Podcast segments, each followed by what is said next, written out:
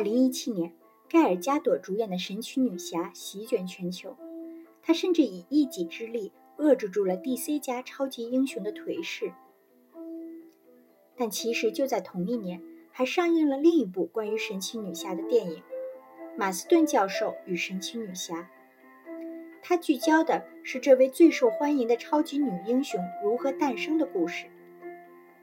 看完你会发现。比起大荧幕上那个完美无瑕、伪光正的女侠，她的创作者和原型们可要有血有肉，也惊世骇俗多了。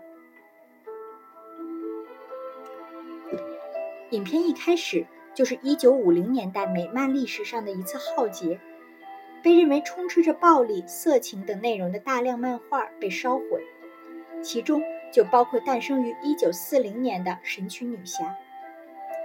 虽然正如他的创作者威廉·莫顿·马斯顿博士所说，《神奇女侠》其实是一场对新类型女生的心理号召，但漫画中的确频繁出现捆绑、虐待等少儿不宜内容。更何况，女侠的穿着也十分清凉。去年《神奇女侠》大热时，卡梅隆曾批评过这部电影是伪女权电影，这样的争议。事实上，自神奇女侠诞生之日起就没停过。但神奇女侠也确确实实是女权运动下的产物。它孕育于一个女性正不惜用生命争取各种权益的时代。创作者马斯顿是家中唯一的男孩，从小到大身边围满了女人，所以他比当时的很多男性更尊重女性。在那个女性刚刚获得上大学权利的年代，在哈佛大学取得心理学学位后，马斯顿自愿为哈佛姊妹校的女学生们授课。他甚至公开表示，因为女性在某些方面强于男性，比如更善于诱导，女性甚至可以成为美国总统。马斯顿的妻子霍洛维则拥有法学和心理学学位。偶像是古希腊女童诗人萨福。马斯顿家很多年都是靠霍洛维挣钱养活。神奇女侠的伪装身份秘书就是来源于霍洛维。而神奇女侠另一个原型是奥利弗·拜恩，他是马斯顿的学生和工作上的重要助手。神奇女侠那款能挡子弹的手镯完全 copy 自她佩戴的一对镯子。而神奇女侠那些姐妹会的伙伴也是拜恩的大学经理。拜恩另一个重要身份是，他母亲和姨妈是当时著名的女权运动领袖，领导了女性争取控制生育的权利，并开了美国第一家人流诊所。当然，拜恩还是马斯顿的情人，所以这也让神奇女侠的女权先锋身份。沾染了不少矛盾或者说复杂色彩。马斯顿在心理学教授、神奇女侠创作者之外，还有一个身份是测谎试验的发明者。他的那些女学生们通常就是他的试验对象。这也是神奇女侠真言套索的由来。测谎试验中就需要在试验对象胸前绑上绑带，以测量其心跳是否正常。这或许也是漫画中每集必出现的捆绑情节的一个来源。另一个原因则是出于学术研究。马斯顿认为，屈从感有时会给人带来快感。影片中，拜恩就被定义为屈从性人格。这种描述常常出现在同性情感上。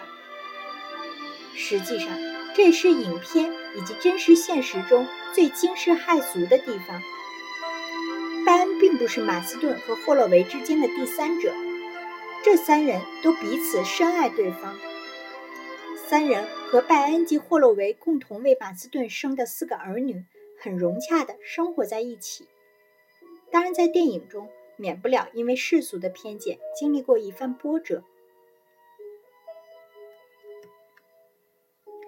马斯顿教授与神奇女侠其实根据一本名为《神奇女侠的隐秘史》的传记改编，作者同样是一名哈佛大学的心理学教授。不过书中却没有像电影那样对拜恩和霍洛维的同性情感描写的那么直接。事实上，拜恩和马斯顿是先产生感情的。马斯顿甚至为了拜恩，向霍洛维提出了要么三人一起住，要么离婚的选择。而不走寻常路的霍洛维很痛快地就选择了前者，因为当时他正好无法兼顾母亲和职业女性两种身份，急需拜恩来为他带孩子。马斯顿去世后，霍洛维和麦拜恩也一直和睦地生活在一起。他们共同生活的时间前后甚至长达六十四年，比很多夫妻都要长。但或许因为时代的原因，直到去世，拜恩都甘愿隐藏自己和他两个孩子的真实身份。所以，现实中三人并没有像电影中那样受过世人的非议。他们之间不同寻常的关系是很多年后霍洛维接受采访时透露的。在三个人的四个儿女中，其中一个孩子还叫霍洛维·奥利弗·马斯顿。更有趣的是，其实他们中间还有一个电影中没有出现的第四人。马斯顿刚刚与青梅竹马的霍洛维结婚时，从偶然结识了一位比他年长四岁的离异女性亨利特。她不仅后来曾负责给神奇女侠漫画上色。还是马斯顿家中的常设家庭成员。同时，亨利特也是一位观点激进的知识女性。她的临终遗言是：“如果上帝创造了男人，他只不过是在开玩笑。”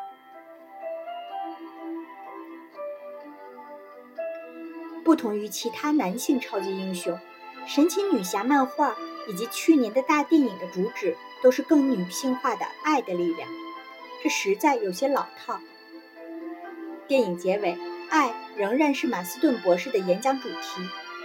神奇女侠对你们来说只是本漫画，但对我来说却是挚爱。结合马斯顿一家在今天看来都非同寻常的生活方式，这个主题背后的内内涵却相当先锋。